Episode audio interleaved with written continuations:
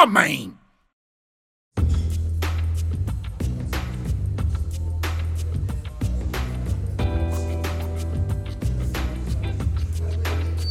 Olá e bem-vindo a mais um episódio do podcast Faz-te Homem Luís Coelho.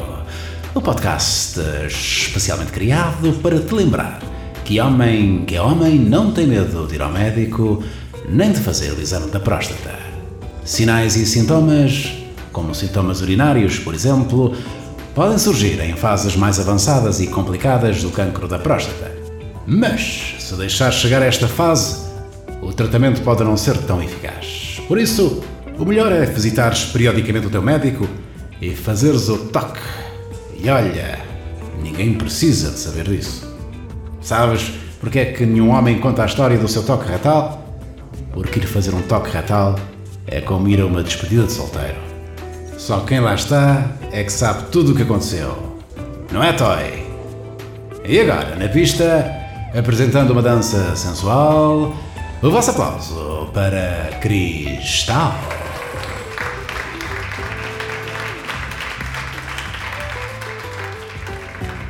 Falecimento de solteiros. Uma despedida de solteiro não é apenas a última noite de deboche do noivo antes do casamento. É uma noite para todos os homens voltarem a ser homens. É o lugar onde os sonhos se tornam realidade. E ainda bem, porque a seguir começa o verdadeiro pesadelo. As despedidas de solteiro são um dos rituais masculinos mais antigos que perduram até aos dias de hoje. A sua origem pode ser traçada até à antiga Grécia, onde os soldados de Esparta brindavam aos guerreiros na véspera do seu casamento. Hoje em dia, o brinde ao noivo é apenas o começo de uma mirabolante aventura de álcool, libertinagem e ideias estúpidas. No momento, parecem com certeza boas ideias, mas a regra geral, na manhã seguinte, hum, são só estúpidas. A única regra de ouro é a seguinte: no final, cada um dos participantes só pode contar às suas companheiras exatamente aquilo que o noivo for contar à futura esposa. Tudo o resto que acontece em Vegas fica em Vegas. Ou no Bombarral, ou mais recentemente em Santiago do Cacém. E agora no palco, o vosso aplauso para Natasha. Uma despedida de solteiro é um jogo entre um noivo e um grupo de amigos com uma missão: fazer com que ele desista do casamento.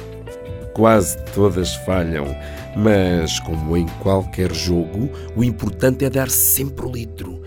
E quando estamos a falar de álcool, quantos mais litros, melhor.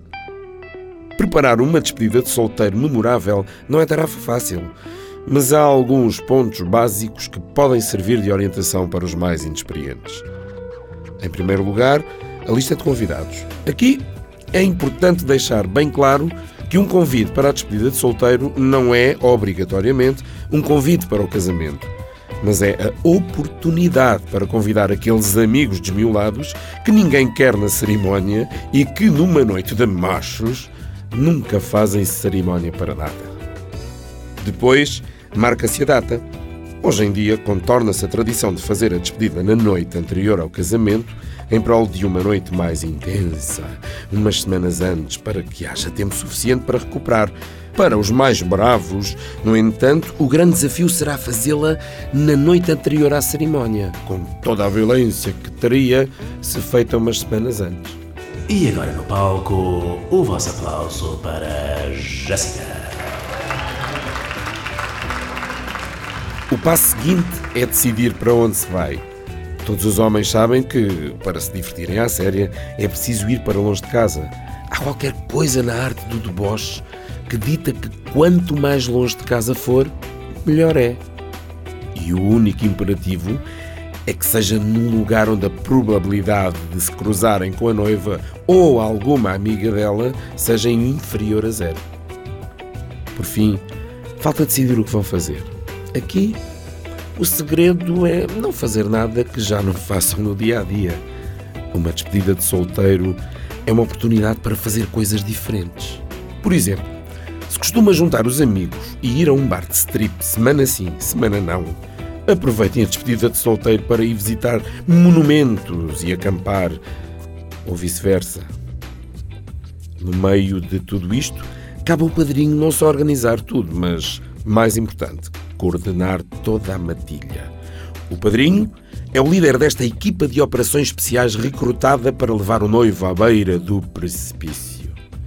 E, como uma criança a quem se tiram as rodinhas da bicicleta, deixá-lo dar o derradeiro passo sozinho.